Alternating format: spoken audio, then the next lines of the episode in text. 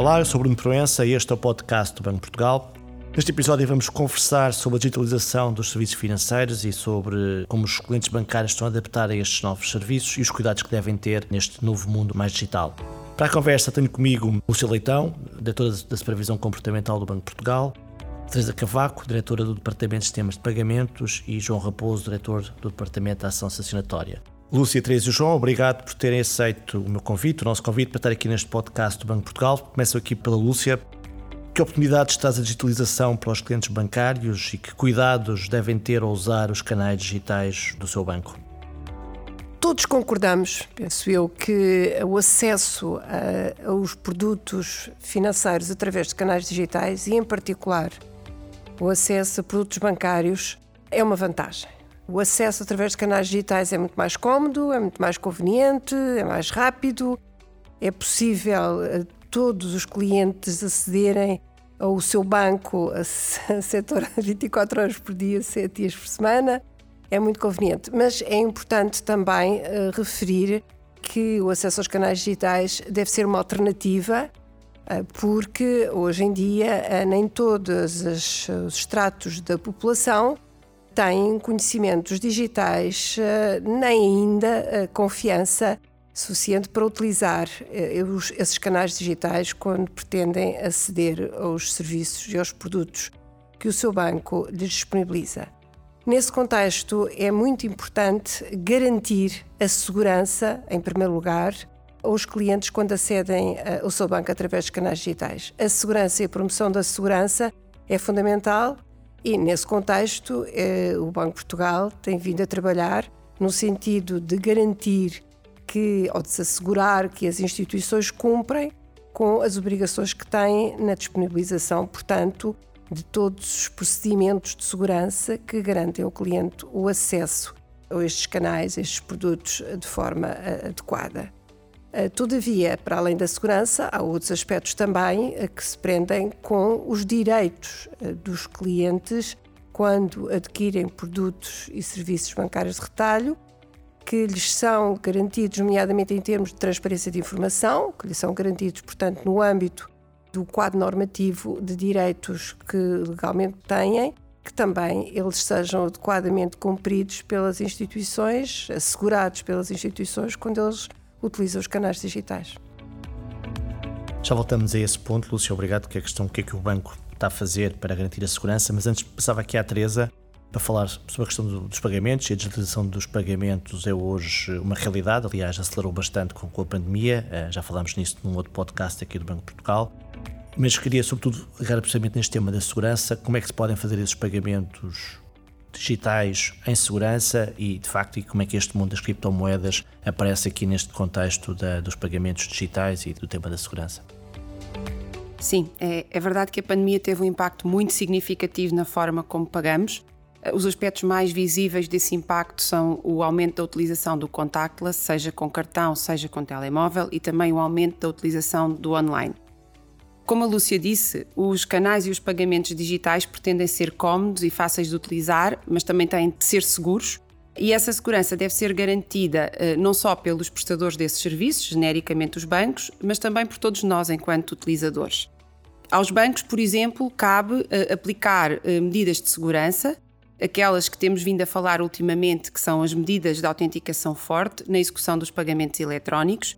e isto significa que sempre que um de nós tenta efetuar uma compra na internet e tenta pagar com cartão, o banco deve exigir ao cliente pelo menos dois fatores de autenticação. E é importante que as pessoas saibam que devem então indicar dois fatores de autenticação. Pode ser, por exemplo, uma palavra passe e um elemento biométrico. Mas, como disse, também depende de cada um de nós a segurança dos pagamentos. E aqui é importante alertar eh, os utilizadores que frequentemente nós recebemos e-mails, SMS para atualizar a nossa informação junto do banco, solicitam-nos a partilha de códigos através do nosso telemóvel e todas estas situações podem consubstanciar tentativas de fraude, tentativa de apropriação dos nossos dados pessoais, eh, da nossa identidade até. E por isso nunca devemos clicar em links desconhecidos, nunca devemos seguir mensagens duvidosas Devemos sempre desconfiar se nos disserem que temos um prémio para resgatar, que temos uma encomenda para pagar. E, portanto, devemos ter esses cuidados uh, e, na dúvida, devemos sempre perguntar ao nosso banco se é mesmo uh, o banco que está a pedir aqueles dados. Uh, sobre as criptomoedas, que é outra face do, dos pagamentos digitais, talvez chamar-lhe primeiro criptoativos, porque no entendimento do banco elas não são verdadeiramente moedas. Aqui, primeiro, um alerta: o alerta de que estes produtos não são garantidos pelo banco nem por qualquer outra autoridade nacional e europeia e não beneficiam de qualquer proteção que garanta direitos de reembolso ao consumidor. Depois do alerta, uma palavra de compreensão, ou seja, nós compreendemos que estes instrumentos podem ser atrativos para utilizadores que sejam muito digitais, pela celeridade das transações, pelo baixo custo associado, até pela inovação que está subjacente uh, aos criptoativos. E é por isso que os bancos centrais estão também a desenvolver trabalho neste domínio. Alguns bancos centrais já estão a testar provas de conceito, estão a desenvolver casos de uso para compreender melhor e aferir melhor os riscos e as oportunidades uh, dos criptoativos. Esses bancos centrais, alguns deles são os do Eurosistema, e já temos também falado em algumas iniciativas do banco sobre o euro digital. O euro digital a ser emitido será a moeda digital de Banco Central do Eurosistema e a ideia é que este euro digital seja disponibilizado para pagamentos de retalho com muita segurança, com a mesma conveniência dos meios digitais, mas com segurança acrescida, sem risco e sem custos para as suas funcionalidades básicas. E, portanto, vai ser muito interessante acompanhar nos próximos meses os trabalhos em torno do euro digital que estão a ser desenvolvidos uh, no Eurosistema. Obrigado, Teresa. Passa aqui agora para o João. Nós temos assistido também no âmbito da pandemia a um crescimento de ofertas enganadoras uh, no digital, nomeadamente nas redes sociais. O banco tem estado muito atento a essa situação. Aliás, já fizemos vários alertas de situações que foram encontradas precisamente de ofertas enganadoras nas redes sociais e, portanto, um, aquilo que se chama atividade não autorizada. Pergunta concreta, João, é que sinais é que os clientes bancários devem ter em atenção e que cuidados devem ter precisamente quando são confrontados ou quando encontram estas, estas ofertas, para não chamar burlas, digamos assim, nas redes sociais e em outros canais digitais? Talvez um, um, um, primeiro ponto para sublinhar que é, que é mesmo assim, quer dizer, a emergência, a generalização da utilização das redes sociais veio de facto dar novos contornos a uma realidade, a um fenómeno que não é um fenómeno novo, que é um fenómeno que era de facto conhecido, mas que ganhou de facto novos contornos, eu diria que contornos substancialmente mais perigosos com a generalização da, da, da utilização das redes sociais. E, e mais perigosos uh, essencialmente por três razões. Em primeiro lugar, porque as redes sociais permitem que estas ofertas enganadoras, como lhe estamos a, a chamar, e já vamos procurar perceber o melhor eh, de que é que podemos estar mesmo a falar, mas em primeiro lugar, porque estas ofertas enganadoras encontram de facto nas redes sociais uma forma de chegarem muito mais rapidamente, muito mais facilmente a muito mais gente. Em segundo lugar, eh, este fenómeno é hoje mais perigoso porque permitiu introduzir um nível de sofisticação na fraude que não era possível sem um recurso de facto este ambiente das redes sociais. E em terceiro lugar, porque as redes sociais propiciam também, tipicamente, um quadro de anonimato que permite que mais facilmente quem está por trás destas ofertas enganadoras se possa esconder sob a capa de anonimato que de facto as redes sociais propiciam. Mas, mas aqui chegados, eu diria que é de facto importante, uh, dentro deste conceito amplo de ofertas enganadoras, distinguir claramente duas situações que são diferentes e, e que encontramos ambas também nas redes sociais. Em primeiro lugar, são pessoas, entidades que, não estando autorizadas, não estando habilitadas por efeito, eh, se apresentam como entidades que oferecem crédito às pessoas. Mas oferecem de facto créditos num contexto, num quadro que é um quadro muitas vezes manifestamente horário. O banco, nos comunicados que tem divulgado, tem eh, descrito situações em que as pessoas, para conseguirem um crédito de 10, 15 mil euros, perdem a casa, pagam juros de 300%. E, portanto, encontramos algumas situações dessas. Depois encontramos um outro tipo de situação e é essencialmente nesse que nós estamos a pensar quando falamos em burlas, em, em fraudes. São aqueles anúncios que nós estávamos habituados a ver nos classificados dos jornais tradicionais e que agora vemos proliferarem através das redes uh, sociais, todas elas, em que uh, existe de facto a promessa de um crédito fácil, de um crédito rápido, de um crédito sem recurso de facto a bancos, de um crédito mesmo para quem já não consegue, de facto, crédito junto do sistema bancário tradicional. E este é, de facto, o fenómeno uh, que nós associamos a um quadro, de, um quadro de burla. Um quadro de burla porque por trás disto não está na verdade, nada que não seja a própria burla, ou seja, quem de facto promove a divulgação deste tipo de anúncios nas redes sociais não quer emprestar nada, não empresta nada, quer apenas que quem interage, quem acredita nesta suposta promessa e interage com quem uh, divulga através das redes sociais este tipo de ofertas, quer apenas de facto quem interage vá fazendo sobre as mais variadas desculpas, comissão de serviço, comissão de abertura de conta, taxa disto e daquilo, vá disponibilizando quantias até que a determinado ponto, quando do lado do lá se percebe que do lado do cliente não há disponibilidade para entregar mais nenhuma quantia, do lado do lá, por e simplesmente, o interlocutor desaparece. Um outro ponto, eh, de facto, para dizer que isto que começou por ter e continua a ter, de facto, uma dimensão mais menos sofisticada, mais uh, rudimentar, anúncios simples de jornais que simplesmente dizem crédito fácil e depois um número de telefone,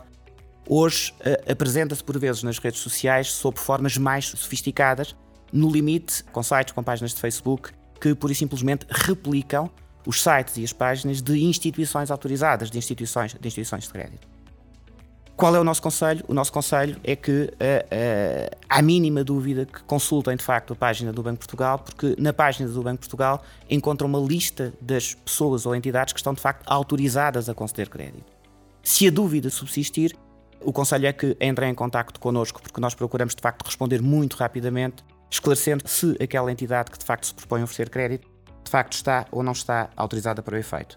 Uma nota talvez final, numa perspectiva um bocadinho diferente Aquilo que também recomendamos é porque muitas vezes, de facto, o recurso a este tipo de, de reação a este tipo de anúncios, a este tipo de ofertas eh, enganadoras, é de facto reação muito motivada uh, por situações de emergência em que as pessoas se encontram. Portanto, a última recomendação que fazemos é que procurem de facto apoio, ajuda, informação, aconselhamento em estruturas que de facto são estruturas confiáveis e são estruturas que estão de facto pensadas precisamente para dar este, este tipo de apoio nós recomendamos, por exemplo, a consulta à chamada Rede de Apoio ao Consumidor Endividado, que funciona sob a égide da Direção-Geral do Consumidor e que pode, de facto, dar este tipo de apoio.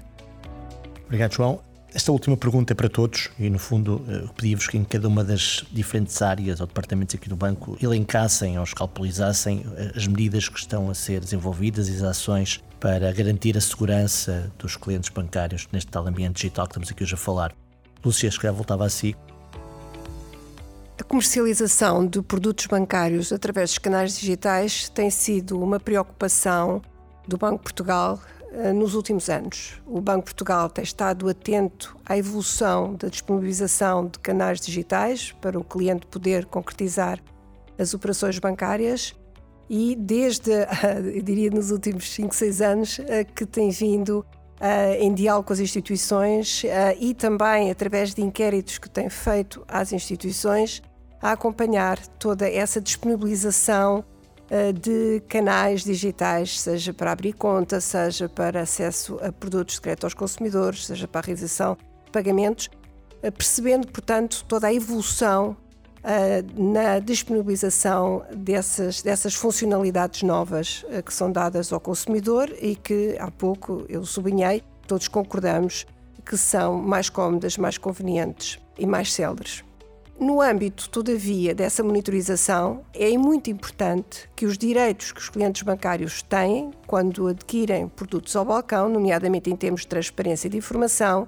em termos de dever de assistência, no esclarecimento de dúvidas, no conhecimento das características e riscos dos produtos, sejam também devidamente assegurados através dos canais digitais. E esse é um grande desafio que o Banco de Portugal tem também vindo a monitorizar e, sobretudo, tem vindo a procurar responder, exigindo às instituições normas muito precisas no âmbito da transparência de informação através dos canais digitais. O Banco de Portugal eh, estabeleceu com as instituições um diálogo muito estreito no acompanhamento, na fiscalização, eu diria quase prévia, da forma como os produtos são apresentados, seja através do home banking, seja através da app, para garantir de facto que essa informação essencial sobre os produtos, sobre as suas características, são devidamente apresentadas e que são cumpridos todas as normas no âmbito da transparência de informação pré-contratual e contratual, designadamente.